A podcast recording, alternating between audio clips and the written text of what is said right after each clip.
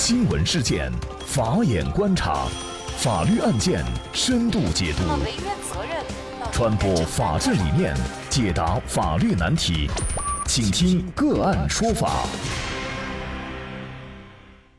大家好，感谢收听个案说法，我是方红。今天我们跟大家聊一下宋仲基、宋慧乔协议离婚的事儿。就在今天，韩媒报道，宋仲基于二十六号向宋慧乔提出了协议离婚，两人结束不到两年的婚姻关系。据腾讯娱乐讯，宋慧乔和宋仲基的爱情令无数人羡慕，因为合作电视剧《太阳的后裔》而结缘的两个人，在相恋以后就步入了婚姻殿堂，于二零一七年完婚。两人童话般的恋情也曾让很多人心生羡慕。但是，关于两人的负面消息也一直不断。二零一九年二月中旬，宋慧乔在 ins 上删掉了和宋仲基的一些亲密合照，只保留了两人的结婚照。有媒体报道称，两人已经离婚，甚至有博主称，两人闹婚变的原因是宋仲基冷暴力、出轨宋慧乔闺蜜。那么宋仲基呢，也对离婚一事进行了发文。他说：“为了和宋慧乔离婚，我进行了调解，两人都希望圆满的结束离婚程序，而不是互相指责。私生活方面的事情很难一一告诉大家，希望大家谅解。以后我将摆脱现在的伤痛，以演员的身份全力投入到作品活动当中，用好的作品报答大家。”那么，同时，网易娱乐也是今天报道，就在今天，宋慧乔所属的公司发布了官方立场，表示两个人离婚原因是性格不合。声明全文如下：本公司演员宋慧乔在和丈夫慎重考虑后决定离婚，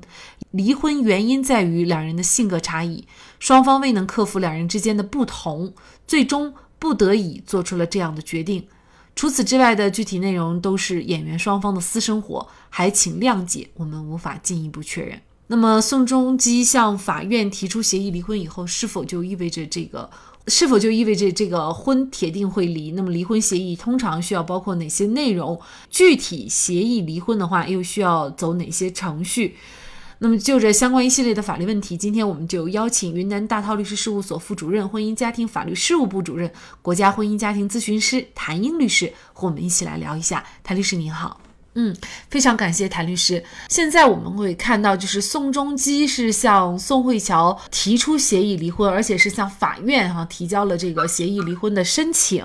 那么，可能并不意味着两个人现在已经离婚了，还要需要进一步达成一个对于协议的一个确认，然后才能离婚，是吗？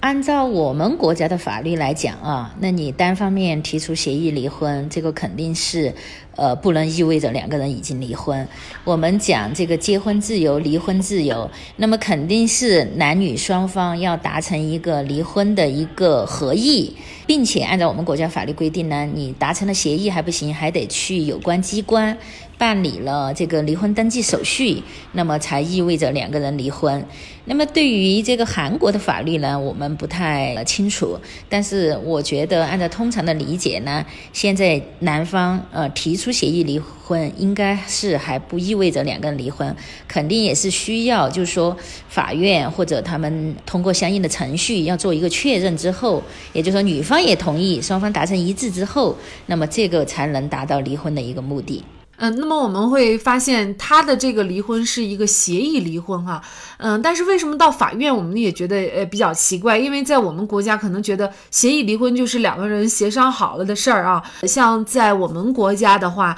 如果是协议离婚，要走一个什么样的程序呢？我们国家协议离婚实际上也是有两种办理方式的。那么一种呢，就是刚才主持人提到的，就是说两个人达成协议，那么双方就是去办理婚姻登记的民政部门，也就我们讲的民政局去办理离婚登记手续，就是我们讲的把结婚证呃换发成离婚证。那么这个呢，就是表明双方已经离婚了。那么另外一种方式呢，也是可以到法院。就是双方达成协议，由法院出具一个民事调解书，那么这种呢也是离婚的一种方式。那这个男方好像也是向法院递交了一个协议离婚的一个申请。应该说，可能韩国也有这么一个程序，就是可以通过法院来主持双方调解离婚吧。嗯，通常情况下，这个离婚协议的内容需要做哪些方面的约定，才能使双方会达成一个呃最终的一个。签字同意的结果呢？我们国家的法律是规定必须要有三方面的内容。那么第一项内容就是男女双方自愿离婚，这个是要明确的写进去的。那么只有在自愿的情况下，那才可以说我们讲的叫协议离婚啊。那么第二种就是说关于子女的抚养问题，双方必须要有一个约定。就是要把孩子的这个事情安排好，归谁抚养，要不要出抚养费。第三个方面就是有财产的话，那么对于夫妻共同财产的分割，那么把这个明确掉。当然没有财产的，那就不需要写这个财产分割的这个内容了。所以一般来讲，我们国家的离婚协议是需要包括离婚、孩子抚养、财产分割这三方面的内容。当然，两个人现在还没有孩子哈，可能主要就是涉及到一个财产问题啊。如果是说按照我们国家的法律规定，就是呃婚后取得的财产，那么可能就要夫妻共同财产，看看双方怎么来具体约定。如果双方对于财产不是那么计较的话，可能谁的财产那么就是谁的。这样的话，可能两个人协议离婚，达成最终的一个呃相互认同的过程就会比较快，那么办理离婚的手续也会比较快，是吗？嗯，是的，其实现实当中很多达不成离婚协议的原因，大部分是因为财产，或者就是因为孩子抚养问题达不成一致意见。如果实在达不成一致意见呢，那这种我们讲的就不能走协议离婚这个途径了，那可能就要考虑到法院诉讼离婚，由法院根据法律的规定来裁决。那当然了，我们也有博主呢爆出了一些传闻，当然我们不知道这个传闻是真是假。就是两人离婚的原因是因为宋仲基的冷暴力和出轨。事实上，这个冷暴力啊，他可能现在已经成为婚姻的呃一大杀手了，是吗？是的，其实，在现实生活当中，这个冷暴力是普遍存在的。那么，这个冷暴力和我们平常说的那种就是家庭暴力呢，它其实法律上的界定还是不一样的。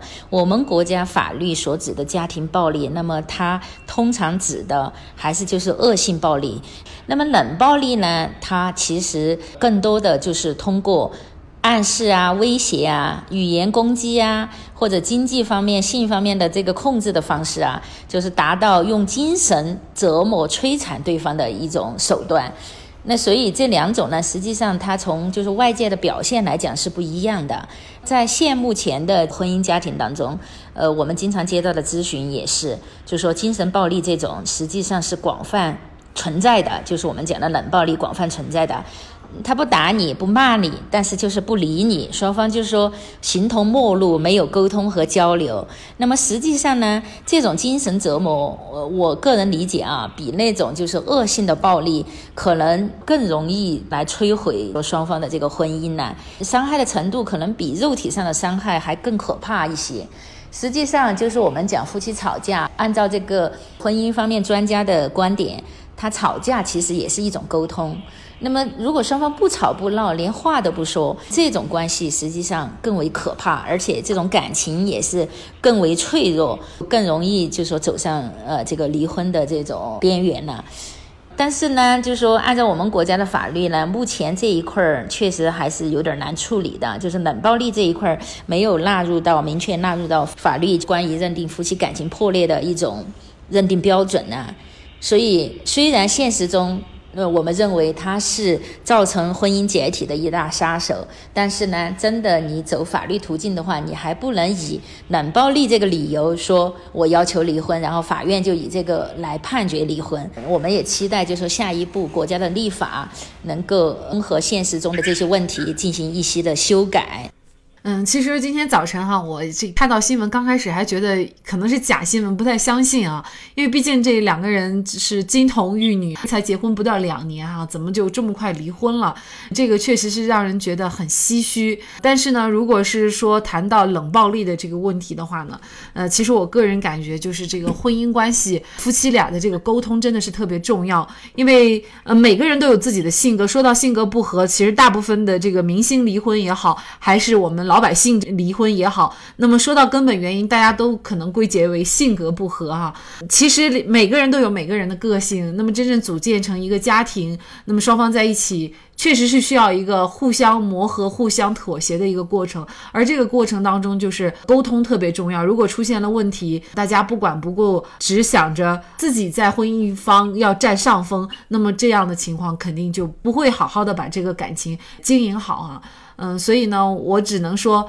婚姻不易啊，且行且珍惜。多多的去沟通，多多的去低下身段儿，因为在婚姻当中，没有谁是最终的胜者啊。好，那么在这里呢，也再一次感谢云南大韬律师事务所婚姻家庭法律事务部主任、国家婚姻家庭咨询师谭英律师。那也欢迎大家通过关注“个案说法”的微信公众号，具体的了解我们本期案件的图文资料以及往期的精彩案例点评。另外，您在生活工作当中遇到一些法律问题，都欢迎您通过添加幺五九七四八二七四六七幺五九七四八二七四六七这部电话号码的微信号向我们进行咨询和交流。给大家提供法律问题解答的都是我们节目邀请到的嘉宾了，他们都非常的资深、专业和负责任。感谢您的收听，我们下期节目再见。